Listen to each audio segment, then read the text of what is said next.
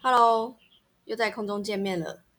我这几天又看到一篇文章在讲巨婴，然后我就花一点时间去思考、找资料一下。巨婴指的是什么呢？巨婴指的是一个人他的身体已经长大了嘛，但是他的思维、情绪、行为还是始终停留在 baby 的状态。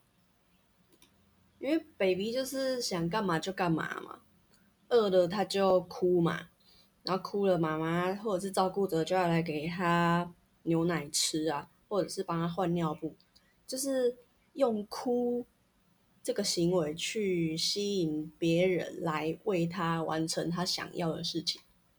就是想想现在社会上不是很多人都这样吗？就是耍脾气。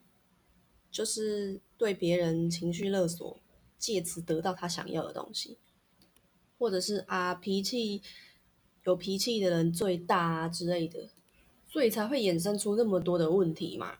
家庭里面的问题，学校里面的问题，然后人员之间、朋友啊、情侣之间的问题。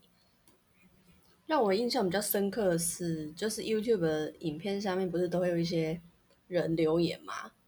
然后我就看到有一个人的影片是在讲他分享他自己的知识，然后下面就有一个人留言就说：“哎，不好意思，可能我还是比较习惯白板的方式，可不可以请你？因为那个讲的人是用那种电脑那种数位数位白板吧。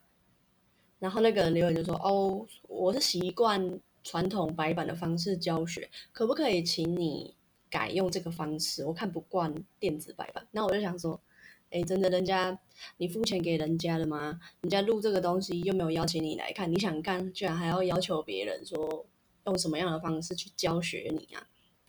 就有时候看 YouTube 下面的留言也是算是一个娱乐吗？还蛮好笑的这样。那讲到思维这个部分，就是让我想到教育的成本是非常庞大的。当然，我们如果说在自己的原生家庭里面，跟在学校没有得到一个良好的教育嘛，那出社会之后就是会造成很大的社会成本。如果他做什么事有偏差的话，那当然，我最近有想到一个问题，说就是为什么我们人呢，长大先吸收了一大堆集体意识制约。然后我们觉得痛苦，才要去做一个去制约的行为。就像小时候到大接受的教育，虽然心里面有质疑，但是我一直也是会去想，呃，怎么样？反过来想，说自己这样想是正确的吗？还是我得到的这个教育才是正确的？就是会想一堆。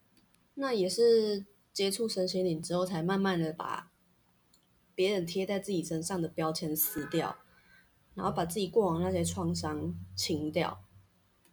那我有一个比较大的心得是说，要如何找到一个让自己精神上独立的生活方式？就是现在社群媒体上面有很多影片或者是排行榜。基本上我不太会去追流行，我也很久没有看各大排行榜了，就不是一个追流行的人，因为那些都是为什么会红，就是因为很多人都喜欢，很多人都暗赞，得到大多数的认同，才会呈现在你眼前嘛，演算法才会推荐给你，那就是一个集体意识，那集体意识都是很表层的东西，你想要得到比较。深层的东西，那些一定都是被摒除在排行榜之外，所谓小众的东西，所以在网络上不太可能要去接触到小众东西。你要有关键字，那最好的方法就是你可以去图书馆，然后图书馆不是会有很多类别的书吗？你就走过去，然后练习靠你的直觉去挑选你有兴趣的东西。但是你目前不一定在那个领域的东西，那慢慢一步一步扩展你的思维。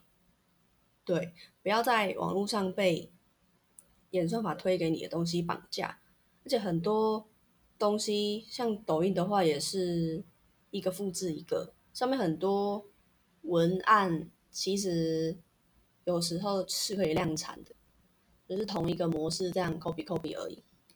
那一样最重要的是，听了再多的东西，到最后还是要去行动，行动才会改变，你才会知道真实的是什么。好，今天就分享到这里，拜拜。